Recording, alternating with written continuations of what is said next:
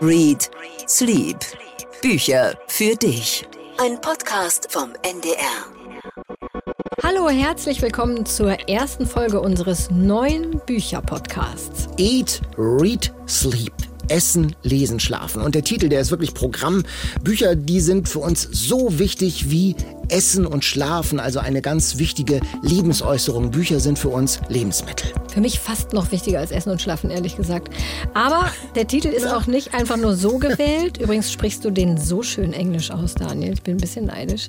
Eat, Read, Sleep. Wir wollen in jeder Folge auch literarisch speisen. Wir sind Daniel Kaiser und Katharina Marenholz. Wir sind Literaturredakteure beim Norddeutschen Rundfunk. Wir treffen uns jetzt alle zwei Wochen, um über Bücher zu sprechen, um in die Welt der Bücher einzutauchen. Genau, es soll um Neuerscheinungen gehen und um Klassiker.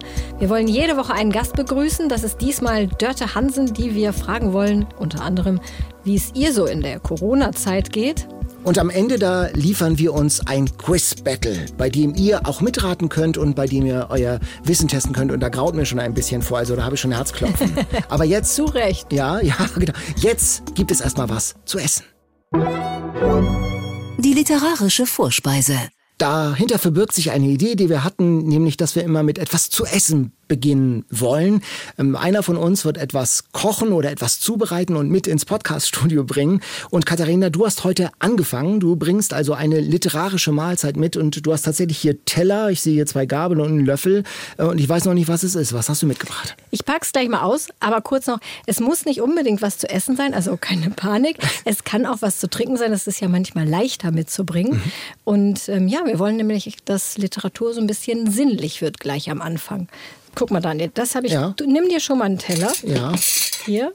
Guck, das habe ich mitgebracht hier. Es ist ein Kartoffelsalat. Unschwer zu erkennen. Ein Kartoffelsalat. Und ich tue dir gleich mal ein bisschen was auf, dann kannst du mal. Große Kartoffelscheiben und ich sehe ohne Mayonnaise, aber dafür mit Speck, ne? Oder sind das Zwiebeln? Ja, es sind Schalotten. Es sind Schalotten. Deswegen so ein bisschen rosa. Mhm. So, bitte sehr. Ja. Kannst du da irgendwas assoziieren, was mit Literatur zu tun hat? Kartoffelsalat. Ich denke natürlich zuerst an Weihnachten mit Kartoffelsalat und Würstchen. Da stimmen die Temperaturen überhaupt nicht. Ähm, ich habe jetzt noch keine Assoziation. Okay, es ist was ganz anderes als Weihnachten und ich glaube, man kann auch nicht unbedingt drauf kommen. Es ist nicht wirklich Kartoffelsalat, das heißt Pomme à l'huile, also Kartoffeln in Öl. Es mhm. ist eigentlich ziemlich ölhaltiger Kartoffelsalat. Und das ist etwas, was Hemingway gegessen hat ah. in seiner Zeit in Paris. Als er in den 20er Jahren in Paris war, da hatte er wenig Geld, ist tatsächlich oft hungrig ins Bett gegangen, mhm. weil er nichts verdient hat, nachdem er beschlossen hat, er hört auf, Reportagen zu schreiben, also als Journalist zu arbeiten, sondern er wollte Schriftsteller werden. Und er hat wirklich so einen Cut gemacht und gesagt, ich, ich schreibe jetzt keine Reportagen mhm. mehr, ich mhm. schreibe jetzt nur noch Literarisches. Und das hat er erstmal gar nicht verkauft bekommen. Viele Kurzgeschichten wurden abgelehnt. Und eines Tages hat er dann seine erste Kurzgeschichte verkauft, hat dafür 600 Franc Honorar bekommen. Und davon ist er in ein Restaurant gegangen und hat sich Pomme à l'huile bestellt mhm, und mhm. beschreibt das auch sehr schön in seinem Buch Paris ein Fest fürs Leben, wo er sich an diese Zeit in Paris erinnert und nochmal diese Mahlzeit so schön beschreibt dass das bei mir auch im Gedächtnis geblieben ist und ich dachte so, ach, ich muss irgendwie mal Pomme à l'huile machen. Und als wir dann überlegt haben, was wir als Vorspeise für unsere erste Folge nehmen, dachte ich, das ist schön. Das bringe ich mal dir, mit. Und es ist dir sehr gelungen. Ich bin schon am Essen beim Findest Essen du? und ich finde es wirklich sehr lecker. Und jetzt äh, natürlich isst man noch mal mit einem ganz anderen Geschmack, wenn man weiß, was ja. für eine Geschichte dieses Gericht hat. Sehr Eigentlich schön, schön. gehört dazu ein französisches Bier. Und zwar eigentlich ein Liter. Hemingway hat dazu ein Liter Bier bestellt.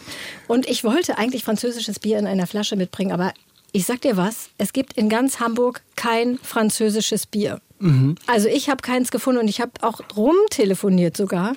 Und nirgendwo gab es französisches Ich vertrage auch Alkohol nicht so gut, das wäre ein zu lustiger Podcast geworden. Aber ich werde viel gelacht. Aber es wäre stilecht gewesen. Es wäre stilecht gewesen. Kartoffelsalat so. mit Bier, das wär, hätte aber mir irgendwie noch ein bisschen besser gefallen. Hemingway hatte Bier- und alkoholmäßig, glaube ich, auch eine etwas andere Schlagzahl als wir. Das mit Sicherheit. Also komischerweise war er in dieser ganzen Zeit, wo er wirklich wenig Geld hatte in Paris, und wir kommen nachher noch mal ein bisschen genauer auf das mhm. Buch zurück. Für Alkohol war irgendwie immer Geld da, habe ich so das Gefühl. Ähm, die haben wirklich viel getrunken damals, ja.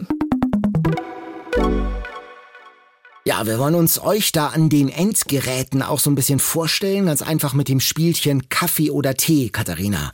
Beatles oder Stones? Oh Gott, das finde ich eigentlich beides Beatles. ich mag nur ein einziges Lied von den Stones und das ist Painted Black. Mhm. Filterkaffee oder Frappuccino?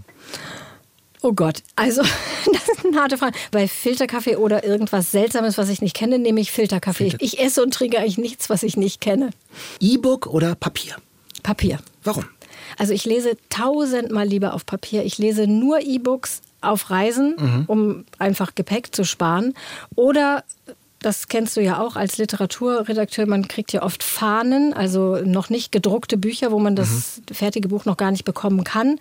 Und die werden dann als PDF oder eben als E-Book verschickt. Und da lese ich dann auch E-Books, aber nicht so gerne, weil ich ich erinnere mich auch nicht so gut daran, was ich gelesen habe, wenn ich das auf dem Bildschirm lese. Ja, und Lesen ist für mich auch irgendwie was Sinnliches, Haptisches. Ja. Tatsächlich auch das äh, mit dem Papier, mit dem Umschlagen und auch die verbotenen Eselsohren in irgendwelche Bücher dann machen bei ganz besonders wichtigen Stellen. Mir geht es eh nicht. Ja, ich mache mach ich auch. Ich mache ungern Eselsohren, aber manchmal doch. Manchmal doch. Manchmal ärgere ich mich hinterher, dass ich keine gemacht habe, weil ich Sachen nicht wiederfinde. Genau. Tee oder Kaffee auch für dich, Daniel? Ja. Norden oder Süden? Norden. Ich bin, habe mal in äh, Franken in Bayern studiert, bin aber froh, dass ich äh, wiederkommen durfte. Ich komme ja aus Lübeck und äh, Hamburg ist tatsächlich jetzt, das ist meine Heimat hier. Jackett oder Jogginghose? Oh, schwierig. Ich bin oft in der Elbphilharmonie und im Theater in der Staatsoper. Da ist dann äh, natürlich Jackett und das habe ich dann auch gern. Das kommt, ah, das ist schwer. Ähm, Im Prinzip lieber Jogginghose. Ach, das ist bequemer, ja. Und eine Bücherentscheidungsfrage, ja. sage ich mal dazu. Dick oder dünn?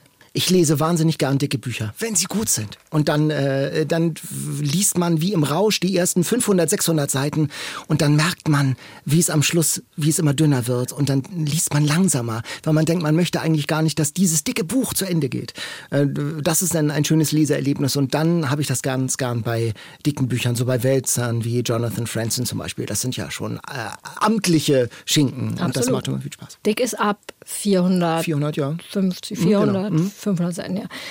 Ganz gute Überleitung eigentlich zu unserer nächsten Rubrik. Die Bestseller Challenge. Ja, die Bestseller Challenge, mhm. Daniel. Wir haben uns ja vorgenommen, dass wir uns sukzessive durch die Bestsellerliste lesen wollen. Genau. Wir wollen immer am Ende unseres Podcasts auslosen, welches Buch wir bis zur nächsten Folge lesen müssen. Jetzt ist ja die erste Folge, da konnten wir nicht richtig was auslosen. Deswegen haben wir uns überlegt, wir lesen einfach beide Platz 1. Das genau. war am einfachsten. Platz 1, die Tribute von Panem, das Lied von Vogel und Schlange. Worum geht's? Es ist die Vorgeschichte der Tribute von Panem Saga, dieser drei Bücher. Katharina, hast du die gelesen? Ja, ich habe den ersten Band äh, kurz nach Erscheinen gelesen, mhm. 2008. Und das war eines der ersten Bücher, die eigentlich für Jugendliche waren, die aber durchaus auch von Erwachsenen gelesen wurden. Mhm. Allerdings nicht von sehr vielen. Also ich konnte mit ziemlich wenig Leuten nur darüber reden. Ich fand den ersten und den zweiten Band fand ich toll. Mhm. Es geht in den ersten drei Bänden um eine Horrorversion von Amerika in der Zukunft. Das Reich heißt Panem zerrüttet von einem Bürgerkrieg. Danach gibt es zwölf Distrikte und jedes Jahr werden zwei junge Leute, Kinder und Jugendliche aus jedem Distrikt in die Hauptstadt geschickt und die müssen auf Leben und Tod in den Hungerspielen gegeneinander antreten. Ja, die berühmten Hunger Games. Die Hunger Games. Und in diesem Buch geht es eben um die Vorgeschichte. Es geht um den Bösewicht aus den ersten drei Büchern, nämlich Präsident Snow.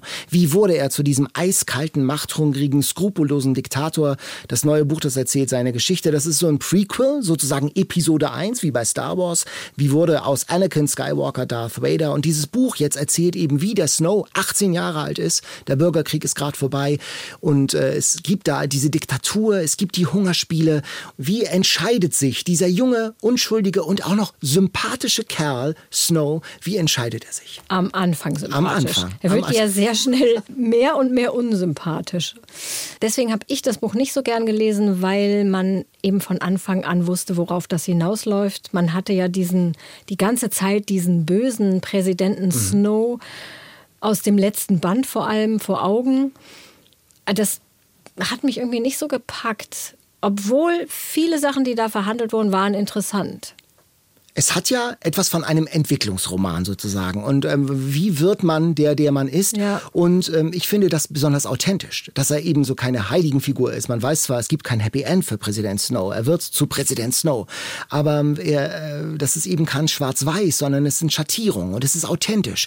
Wie würden wir uns denn verhalten, wenn wir in Panem leben würden? Wären wir Heilige wie Katniss Everdeen? Würden wir uneingeschränkt immer das Richtige tun? Wie ist das mit Loyalitäten? Wie ist es, wenn man sich verliebt? Gibt. Wie ist es, wenn man der Gewalt und der Macht ausgesetzt ist und die Möglichkeit zur Machtausübung ja, hat? Ja, das stimmt. Das sind alles interessante Fragen. trotzdem, na, ich finde es trotzdem schwierig, äh, sowas zu lesen. Also man möchte ja mit dem Helden mitfiebern. Mhm. Wenn ich schon weiß, dass der Held am Ende ein Böser ist, fällt mir das total schwer. Also ich kann mich da nicht so reinfallen lassen mhm. dann, glaube ich, wenn ich weiß, wie es ausgeht. Und ich fand es auch wirklich zu brutal. Also ich fand schon Band 3 mhm. zu brutal und dieses neue Buch extrem brutal. Also es ist schon harter Stoff, das muss man sagen. Es werden Hinrichtungen geschildert. Da fragt man sich, boah, für ein Jugendbuch ist mhm. das schon wirklich ziemlich hart. Es gibt auch wieder diese Kämpfe in der Arena, die sind in diesem vierten Band. Das ist ja noch die alte Arena. Das ist ja wirklich eine Zirkusarena. Ja. Das ist noch ganz archaisch und rustikal. Aber es ist trotzdem, es hat auch äh, diesen, diesen Zauber und diese Fantasie äh, der ersten drei Bände, wenn es um die Schilderung der Hunger Games geht. Also da sind wirklich ganz starke Szenen drin. Das Buch heißt ja das Lied von Vogel und Schlange. Also Schlangen spielen eine Rolle. Da gibt's eine ganz äh, überwältigende, muss ich sagen, Schlangenbeschwörer-Szene in dieser Arena. Da habe ich tatsächlich ein Filmbild vor mir gesehen. Das ist wirklich ganz toll geschildert. Und das habe ich auch, obwohl es ein Jugendbuch ist, atemlos als Erwachsener gelesen. Na, der Film wird ja nicht sehr lange auf sich warten lassen. ich glaube, es ist genau. schon angekündigt. Es ist, es ist, ein Franchise, aber ich finde, es ist ein gut gemachtes Franchise. Also ich, äh, das ist, ist wirklich, diese Dystopie hat Hand und Fuß. Es werden sogar äh, Staatstheorien noch en passant verhandelt von John Locke und Thomas Hobbes. Also für ältere Schüler zum Beispiel kann ich mir vorstellen, ist das auch mit Gewinn zu lesen und zu diskutieren. Es ist nicht nur ein Buch für Jugendliche, sondern auch für Erwachsene, so wie die ersten drei Bücher auch. Ist dir eigentlich auch aufgefallen, Daniel, Corona-Zeit und Bücher, mhm. dass sofort einige Bücher wieder hervorgezerrt wurden, die sich irgendwie mit Seuchen beschäftigen. Albert Camus, äh, genau, ja. die Pest äh, war vergriffen plötzlich. Ja, und war wieder auf der Bestsellerliste. Musste nachgedruckt werden. Äh, Boccaccio, das Decamerone, diese Novellensammlung aus dem Mittelalter, aus einer Pestsituation. Der Zauberberg von Thomas Mann wurde auch ja. wieder besprochen und genannt. Ja, und dann sind tatsächlich, ich habe das jetzt nochmal nachgelesen, es sind schon die ersten Bücher zu der aktuellen Krise mhm. geschrieben worden und gedruckt worden auch schon. Also Coronavirus-Killer, das ist ein Krimi, der erschien schon am 20. März. Also da waren sich die meisten Leute der Schwere der Wahnsinn. Situation noch gar nicht bewusst. Das hast du wahrscheinlich nicht gelesen, deswegen zitiere ich für dich mal schnell aus dem Klappentext, klingt sehr vielversprechend. Die junge Chemikerin Lena arbeitet mit ihren Kollegen fieberhaft an einem Impfstoff zur Abwehr des Coronavirus. Wahnsinn, ja. Und sie hat eine Affäre mit Stefan, dem charmanten Laborchef des Biotech-Unternehmens. Als er die Beziehung überraschend beendet, kontaminiert die wütende Lena sein Büro mit dem Coronavirus. Alles weitere in diesem Krimi. Liebe, Leidenschaft, äh, Verbrechen und ein charmanter Laborchef ist alles dabei. Ja, absolut. Und wie man das so schnell in zu einer, Also mit heißer Nadel, also ja. ja. Und äh, vorher ist schon erschienen tödliche Quarantäne, das Wüten des Coronavirus, das ist auch ein Krimi mhm. und der spielt auf dem Kreuzfahrtschiff. Also es geht wahnsinnig schnell, es ist beängstigend schnell. Ja, und sagen, für ja. Kinder, wenn ich das noch kurz anmerken darf, ist gerade erschienen, Conny macht Mut in Zeiten von Corona. Mhm. Das habe ich alles nicht gelesen, das stimmt. Ich habe ein altes Buch gelesen, das einen ganz neuen Corona-Klang sozusagen hat, nämlich Corpus Delicti von Juli C. Das Buch ist zehn Jahre alt. Ähm, es geht um eine Gesundheitsdiktatur, eine Gesellschaft, in der alles der Gesundheit untergeordnet wird. Also Verstöße wie Rauchen oder auch Schokolade essen, die werden bestraft. Prävention, Gesundheitsprävention über alles. Und man grüßt sich statt mit Hallo und Guten Tag mit Santé, also Gesundheit. Und über allem herrscht so eine Staat staatliche Ideologie, die dafür sorgt, dass alle gesund bleiben. Als Diskussionsstoff ein super Buch und das klingt plötzlich in dieser Corona-Krise ganz anders, als ob es für diese Situation geschrieben wurde. Und ich kann mir vorstellen, dass mancher auf diesen Hygienedemos das Buch hochhalten würde und sagt, dahin geht gerade unsere Gesellschaft. Und tatsächlich hat ja Juli C. sich in den vergangenen mhm. Wochen auch sehr kritisch wegen der Maßnahmen ähm, während der Corona-Epidemie geäußert. Hast Dieses, du das jetzt nochmal ganz neu Ich habe es jetzt nochmal ganz neu gelesen. Mhm. Ähm, das Buch ist ja Schullektüre und Abiturstoff. Und jetzt, und das ist was Neues, jetzt hat Juli C. Fragen der Leserinnen und Lesern und der Schülerinnen und Schüler, die all die Jahre bei ihr angekommen sind, gesammelt und sich selbst gestellt, sozusagen noch einmal, und in einem Buch beantwortet. Also im Prinzip stellt sie sich in diesem Buch ganz viele Fragen über die Entstehung dieses Buches, das zuerst ein Theaterstück war. Wie soll man die Person verstehen? Um welche Konflikte geht es? Es ist sozusagen Königserläuterung. Also Aber eine selbstgeschriebene selbstgeschriebene König. Es ist ein bisschen bizarr. Das muss man erst muss man machen. erstmal machen. Und man hätte jetzt denken können, es ist auch ein schnell zusammengezimmertes Corona-Buch wegen des Themas. Aber es ist es nicht, sondern es ist schon ein längerfristig geplantes Projekt gewesen. Corona kommt als Wort nicht vor aber es steckt natürlich drin. Die Haltung von Juli C. hat sich ja nicht verändert. Ist das genauso dick wie das ursprüngliche Buch? Nein, es hat ja fast ungefähr. Es hat 240 Seiten. Also deutlich ähm, umfangreicher als Königserläuterung normalerweise. Normalerweise. Und es wird über die Genese des Stücks erzählt, es wird über Motive gesprochen und es wird auch tatsächlich über Parallelen zum Zauberberg gesprochen, die sie unbewusst eingebaut hat. Also man erfährt wirklich wahnsinnig viel. Ich finde es einen Ticken eitel, ehrlich gesagt, ja. ähm, dass äh, äh, das jetzt so raus rauszugeben. Es hat eine Aktualität. Ich mochte Corpus Delicti tatsächlich als den Roman nicht so sehr. Es war mir zu ideell. Also es waren keine wirklichen Menschen aus Fleisch und Blut, sondern es waren die Ideen, die entscheidend waren. Und auch die Gerichtsszenen, die waren alle so ein bisschen Perry Mason-mäßig überzeichnet. Das mochte ich nicht so gern. Das ist ein wahnsinnig gutes Diskursbuch. Man kann sich ganz toll darüber streiten, wie wollen wir zusammen leben und welche Rolle soll der Staat spielen. Brauchen wir einen starken Staat in der Gesundheitsprävention und was bedeutet Freiheit? Insofern äh, war das eine gewinnbringende Lektüre noch einmal. Corpus Delicti von Juli C. Ich habe sehr gerne gelesen Die Optimisten von Rebecca Mackay. Ich hatte eine mhm. Rezension dazu gelesen, hat mich interessiert und ich wusste natürlich auch schon, dass man das irgendwie auf die Corona-Krise beziehen kann. Es spielt 1985 das Buch. Damals gab es eine ganz andere Seuche, in, vor allen Dingen in Amerika. HIV, in, AIDS, genau, ja. AIDS. Das spielt in der schwulen Szene von Chicago und die jungen Männer, die, die hatten wahnsinnige Angst, sich zu infizieren, weil eine Infektion mit dem HIV-Virus, das war damals ein Todesurteil. Ja, ja, war ein. Todesurteil. Also diese jungen Männer, die bewegen sich da in diesem Buch auch so wirklich zwischen Leichtsinn und Entsetzen. Also sie hatten panische Angst vor diesem Virus, aber sie haben trotzdem Party gemacht und ihr Sexualverhalten auch eigentlich kaum geändert und waren dann aber umso fassungsloser zu sehen, was mit den Freunden passiert, die dann innerhalb von kürzester Zeit gestorben sind. In Amerika ist das Buch schon 2018 erschienen, also es wurde jetzt in keinster Weise mhm. im Hinblick auf Corona geschrieben, aber trotzdem liest man es jetzt anders. Man liest es, wie man auch andere, wie man Filme auch anders ja. sieht, äh, wenn Menschen ganz dicht beieinander ja. stehen. Es hat einfach alles einen anderen Klang. Ja, das und gerade in, in, diesem, ja. in diesem Zusammenhang, weil ganz oft das Wort Virus auch fällt und wenn die dann zu so einer Party gehen und dann denkt man so, seid ihr verrückt? Ihr habt da diese Seuche, ihr könnt nicht zu Partys gehen, das ist viel zu eng, mhm. viel zu wenig Luft, bis man sich dann wieder klar macht, es ist ja ein ganz anderes Virus.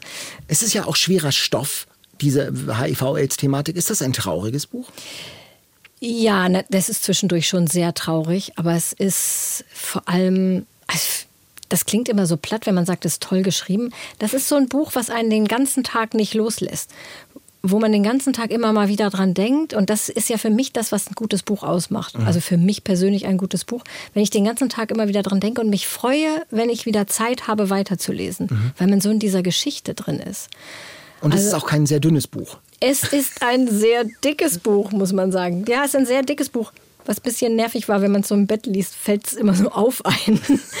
Aber was ich interessant finde, und das mag ich auch so gerne am Lesen. Wir reden ja auch ein bisschen übers Lesen und wie wir lesen, wenn man von einem Buch so zum anderen getragen wird. Ja. Ich habe ganz zufällig erfahren von einem Buch, was 2018 erschienen ist und damals aber an mir vorbeigegangen ist, von Kai Kupferschmidt.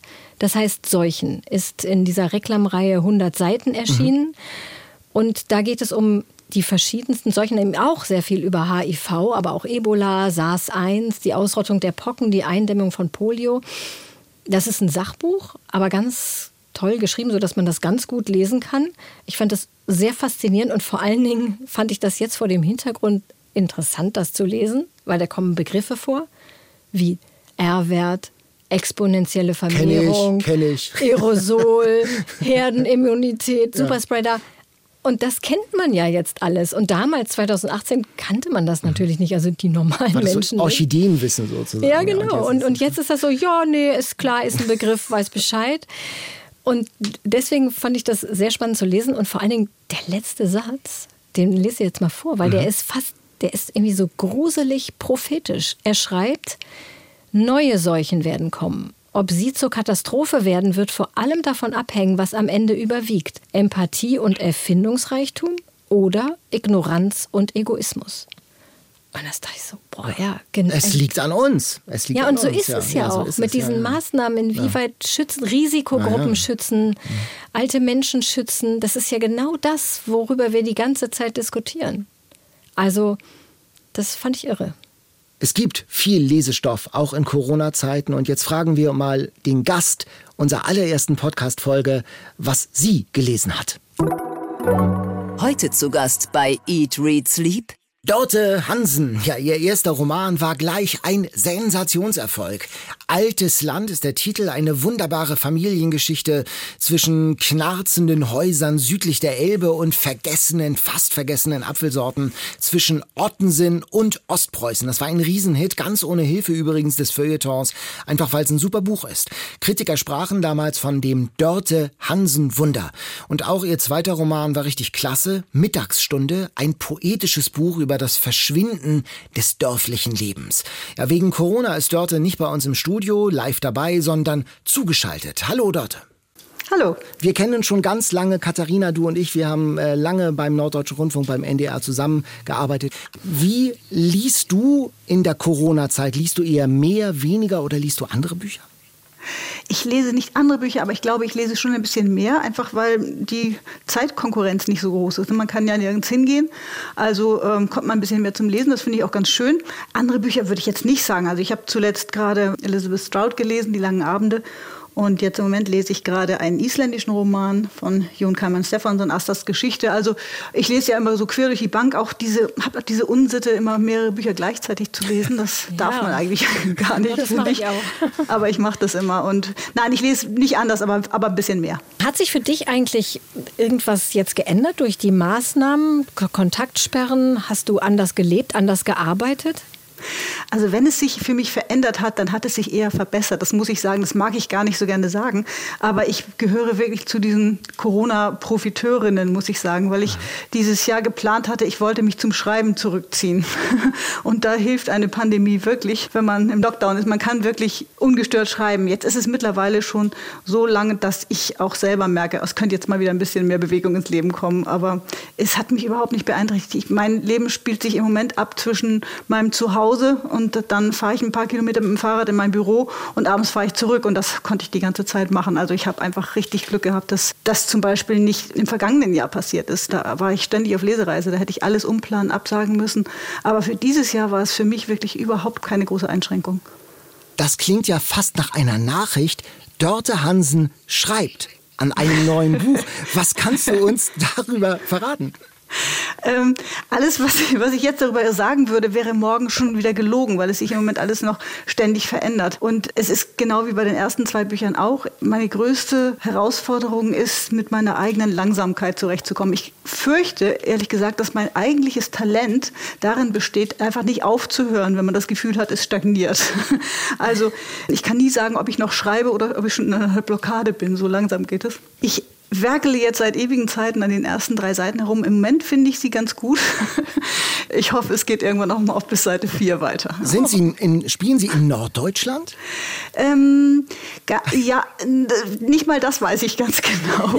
Also sagen wir, ich kann sagen, dass Sie nicht im Süden spielen. Das könnte ich Gut, sagen. Okay. Ja. Wir könnten uns da jetzt so ein bisschen Ja-Nein-Spielmäßig annähern, ja, aber wir genau. möchten ja auf gar keinen Fall zu einer vollkommenen Schreibblockade führen. Genau, und das wäre natürlich die Gefahr dann. Ne? Aber Du beschäftigst dich ja nicht nur mit einem neuen, noch sehr geheimnisvollen Buch, sondern auch wieder mit deinem alten Buch, also mhm. mit Mittagsstunde. Das wird ja verfilmt.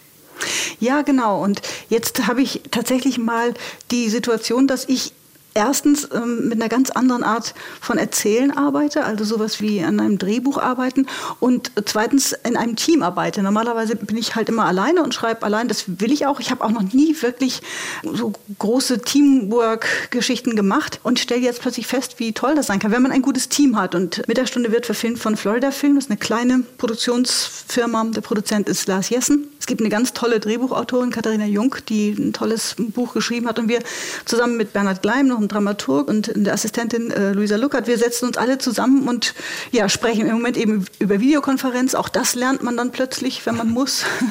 Ja, und ich finde das sehr beglückend also, und auch sehr interessant. Ich lerne wahnsinnig viel darüber, dass Erzählen für Film vollkommen anders funktioniert als, als im Buch zum Beispiel. Ich kann ja zum Beispiel im Roman wunderbar in die Gedankenwelt meiner Figuren eingreifen. Ich kann einfach das schreiben, was sie denken. Und das muss ein armer Filmregisseur irgendwie anders lösen.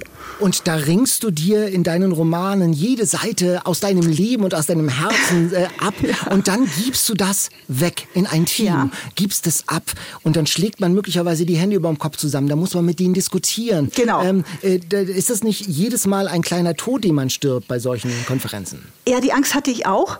Aber ich habe wirklich das Glück, dass wir alle sehr ähnlich denken über das Buch und dass ich nicht viel erklären muss oder nicht viel streiten muss, sondern es gibt immer so Punkte, wo ganz klar ist, ich möchte nie zu viel Emotion. Ich habe immer Angst vor Kitsch, ne? bloß nicht zu viel Emotion. Aber manchmal wird es dann eben nicht deutlich. Es sind eigentlich die Nuancen, um die wir ringen und die großen Linien, die sind einig und das ist ganz toll. Und das zeigt mir eigentlich, dass ich einfach das richtige Team habe, mit dem ich das da mache. Oder die machen es mit mir. Also ich bin ja nun wirklich nicht die die die meiste Arbeit macht in dem Team. Aber ich darf eben bei allem mitreden und soll auch mitreden und das ist toll. Und klar, manchmal tut es ein bisschen weh, dass man denkt, oh, boah, aber äh, ja, es geht halt nicht anders. Und sag mal, ist das äh, Drehbuch, in welchem Stadium seid ihr denn? Ist das Drehbuch fertig und ihr überarbeitet die erste Fassung oder äh, arbeitet ihr noch sukzessive das Drehbuch weiter aus? Wir haben jetzt schon die dritte Fassung sozusagen, die jetzt wirklich losgeht in die Bewerbungen für Verhörung und so weiter. Also es ist schon relativ weit gediehen, aber trotzdem ist es ja immer ein sehr langer Weg, bis man alle im Boot hat, die man braucht, weil so ein Film teuer ist. Es wird ein Kinofilm und dann muss man einige Geldgeber überzeugen. Und Mittagsstunde kommt ja auch auf die Theaterbühne. Mhm. Und äh, was ist denn das für ein Gefühl, wenn sozusagen das Buch, das man ja auch im Kopf nur als Buch geplant hat, plötzlich so eine Evolution ja auch durchmacht? Also das hat, ja, bekommt eine ganz eigene Geschichte. Genau, und es kommt einem dann plötzlich auf eine ganz andere Art nochmal wieder entgegen. Also das hat nochmal wieder dieses Gefühl, dass, dass sich die Figuren verselbstständigen, weil, weil mein Stoff dann plötzlich wieder auf eine ganz andere Art erzählt wird. Das ist ganz berührend eigentlich auch und ein sehr, sehr überwältigendes Gefühl zu sehen, was Künstler zum Beispiel darin sehen oder Schauspieler. Und ich habe jetzt zum Beispiel gerade das erste Bühnenfoto geschickt bekommen von der Anna-Sophie Mahler, die ähm, Regie machen wird. Und da ist eine Line-Dance-Gruppe zum Beispiel auf der Bühne. Es wird eine sehr musikalische Inszenierung sein fürs Thalia-Theater. Es mhm. gibt eine Band und es gibt eine Line-Dance-Gruppe und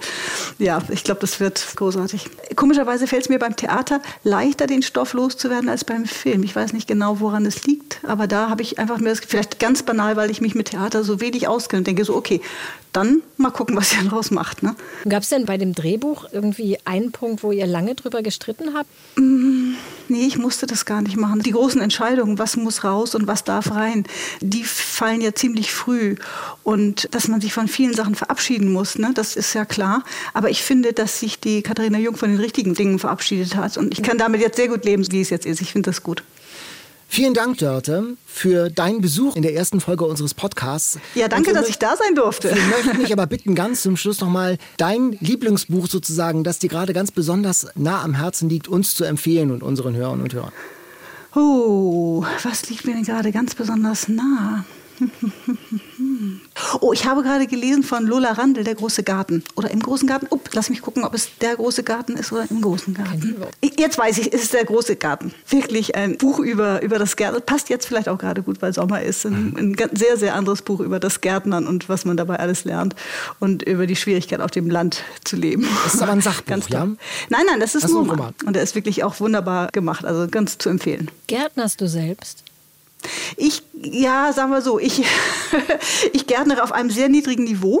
Also ich reiße das, was ich erkennen kann als Unkraut und das mich stört, reiße ich heraus. Alles andere Hm. Ich denke immer, ich komme dann auch immer so an meine Grenzen und denke, eigentlich ist es ja auch fies. Nur weil das jetzt für mich Unkraut ist, muss das raus. Es ist ein ganz brutaler Job eigentlich gern, wenn man es genau nimmt. Man entscheidet über Leben und Tod und ich komme dann immer so ins Nachdenken und dann denke ich, ach, lass leben. Ah, das ist ja schnell vorbei dann mit dem Gärtnern. Ja, sieht auch nicht so gut aus, aber, aber es macht die Sache für mich ein bisschen einfacher. Also gut, dann lieber sitzen und den Garten angucken. Ja, und wachsen lassen.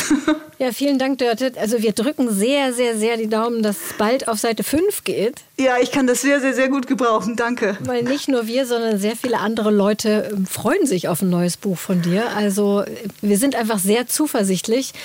Denn es wird ja wahrscheinlich doch noch eine Weile so sein, dass man keine Lesereisen und ähnliche Ablenkung haben wird. Insofern, genau. das wird schon mit dem Buch. Also ist alles auf meiner Seite. Wenn ihr das glaubt, dann glaube ich es einfach mal mit. ich gebe alles, ne? Danke, Dörte. Okay. Tschüss. Gut. Tschüss. Tschüss. Das Buch, von dem Dörte gerade erzählt hat, Der große Garten von Lola Randl, das stellen wir natürlich auch mit in unsere Show Notes. Und jetzt geht es bei uns ein bisschen zurück in die Vergangenheit. All-Time Favorites. Wir haben uns vorgenommen, in jeder Folge ein All-Time Favorite vorzustellen. Das kann ein Klassiker sein, ein Lieblingsbuch oder einfach ein Buch, das wir schon ganz oft und gerne verschenkt haben.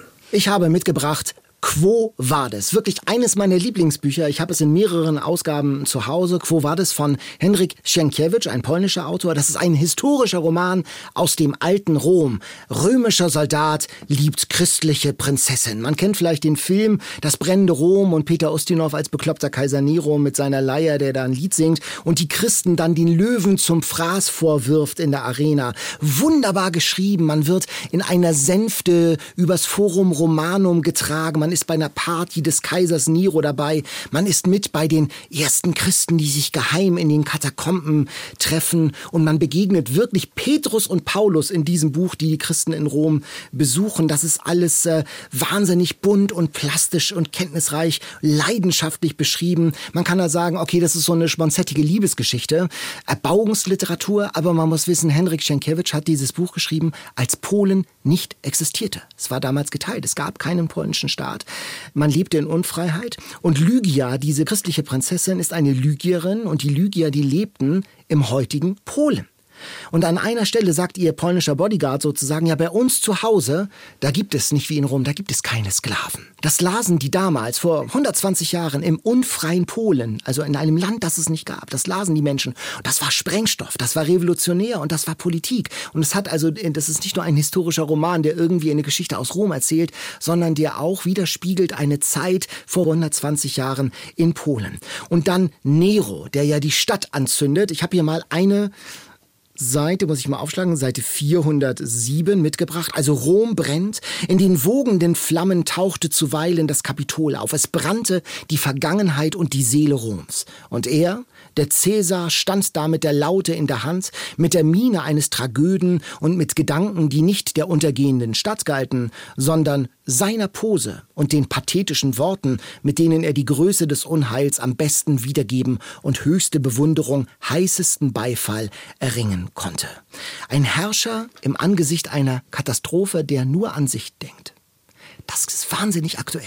Vor 115 Jahren hat, äh, ist dieses Buch erschienen und da hat Henrik Sienkiewicz den Literaturnobelpreis für dieses Buch bekommen. Das ist tatsächlich, dieses Buch ist auch verwandt mit den Tributen von Panem. Es ist auch etwas Dystopisches. Es hat auch sowas. Auch Nero hat sich für die Christen in der Arena wirklich ganz bizarre, mörderische Spiele ausgedacht. Es ist aber keine Dystopie, sondern wirklich ein zeitloser historischer Roman mit dem Appell an uns auch. Wohin gehst du? Wie entscheidest du dich? Daniel Kaiser, wie er leibt und lebt. leidenschaftlich für, so die, tolles Buch für die Literatur kämpfen und wie schön du diesen Namen aussprechen kannst, weil du ja Polnisch kannst. Ja, ich habe tatsächlich mal Polnisch gelernt und ich wirklich liebe, ich habe eine große Bewunderung auch und Liebe für polnische Literatur. Was hast du mitgebracht?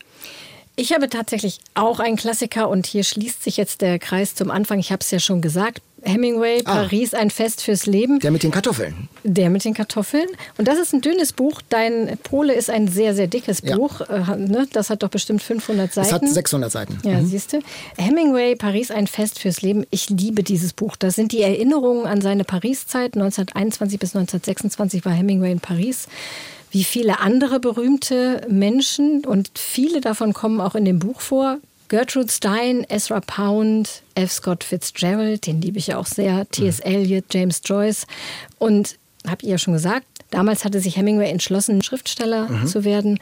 Und das bedeutete halt, dass er praktisch kein Geld hatte. Und ich finde es so beeindruckend, wenn man das so liest, dieser Wille, sich zu entscheiden, ich verdiene jetzt vielleicht über lange Zeit kein Geld oder mhm. ganz wenig Geld oder ich lebe von dem, was ich davor als Reporter verdient habe, weil ich daran glaube, dass ich große Literatur schreiben kann. Ich meine, ist auch ein bisschen Hybris dabei.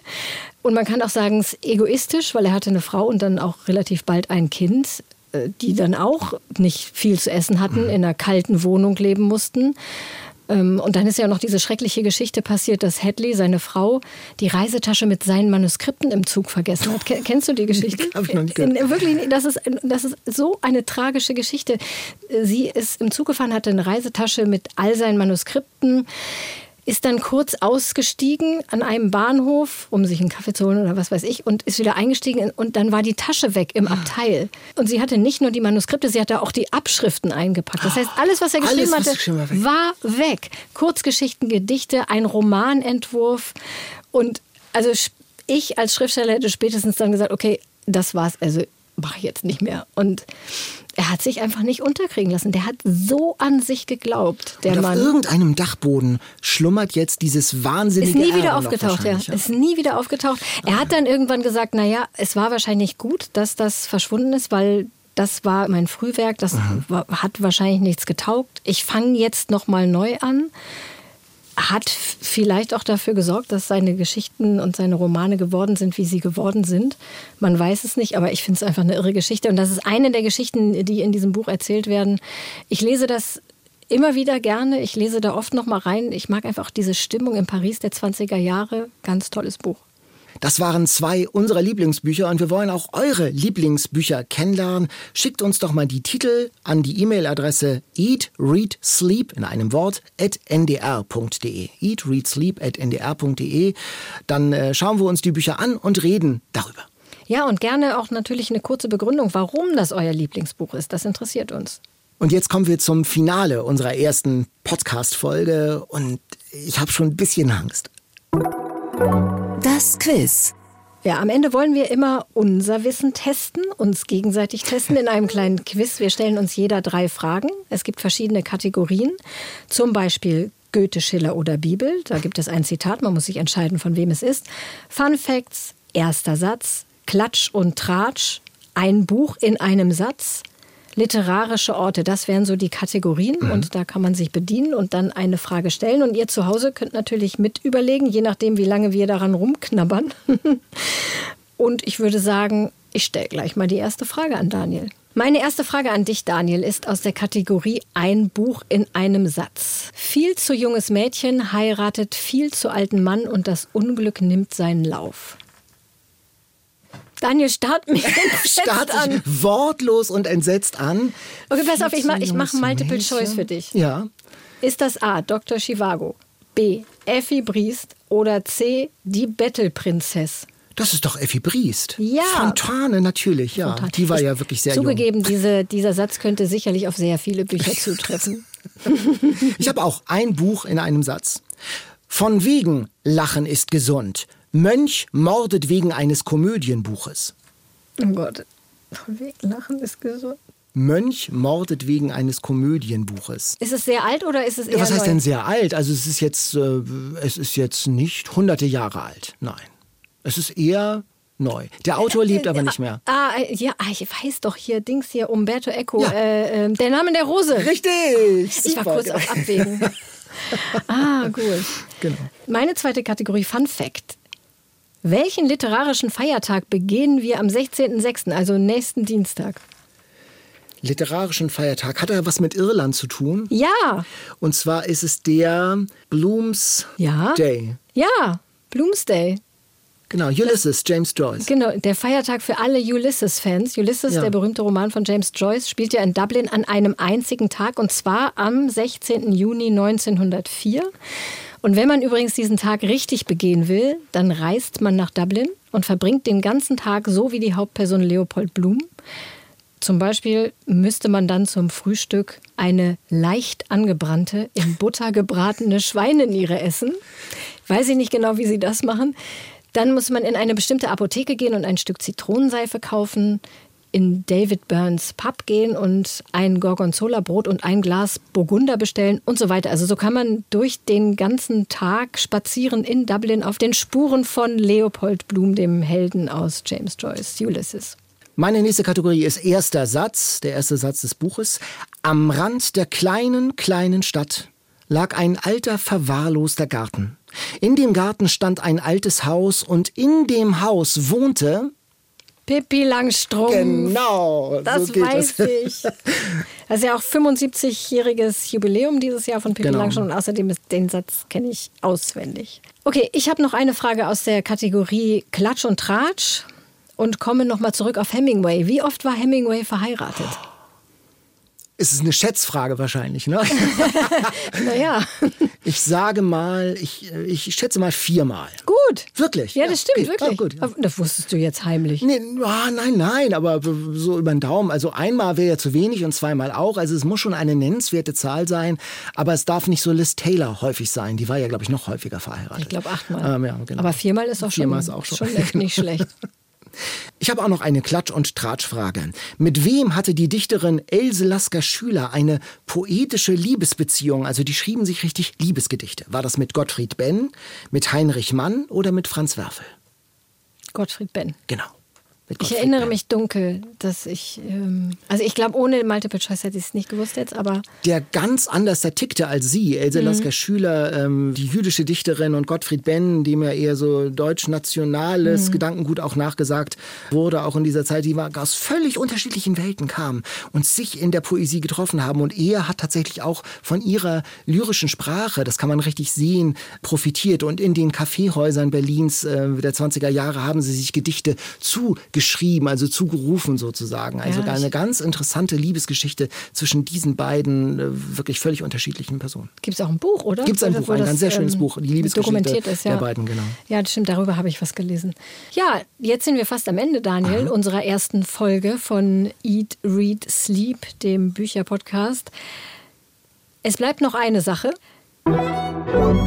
Bestseller Challenge, die Auslosung. Wir wollen jetzt das Buch von der Bestsellerliste auslosen, das wir beide bis zum nächsten Mal, bis in zwei Wochen gelesen haben. Und du hast ja eine wunderschöne, extra angefertigte und überklebte Keksdose mitgebracht. In dieser Keksdose ist die Bestsellerliste drin, die Top 20. Ja, die Top 20 in kleiner lose Form habe ich hier drin in meiner Keksdose und Willst du ziehen? Soll ich ziehen? ich, mh, du darfst ziehen. Ich darf ziehen. Okay. So. Gut. Sind hier so ein paar drin, wo ich denke, hoffentlich ist es das Ein nicht. bisschen wie bei der Auslosung des DFB-Pokals.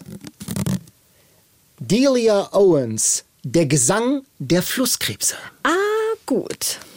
Das ist sehr weit oben auf der Bestsellerliste. Ich habe sehr viel darüber gelesen, aber ich habe es noch nicht gelesen. Du? Ich habe es schon zu Hause liegen auf meinem Nachttisch tatsächlich. Immerhin. Also ich hatte es schon vorzulesen.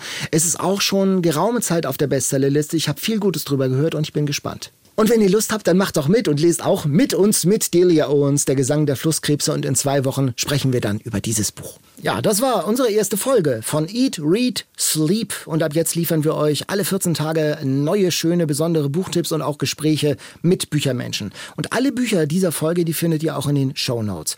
Und wenn euch der Podcast gefallen hat, dann abonniert uns und bewertet uns und ihr könnt uns auch weiterempfehlen. Wenn ihr uns einen kurzen Text zu eurem All-Time-Favorite, zu eurem Lieblingsbuch schicken wollt, dann bitte an eatreadsleep.ndr.de. Und wir sagen Tschüss, bis zum nächsten Mal. Tschüss! Eat, Read, Sleep. Bücher für dich.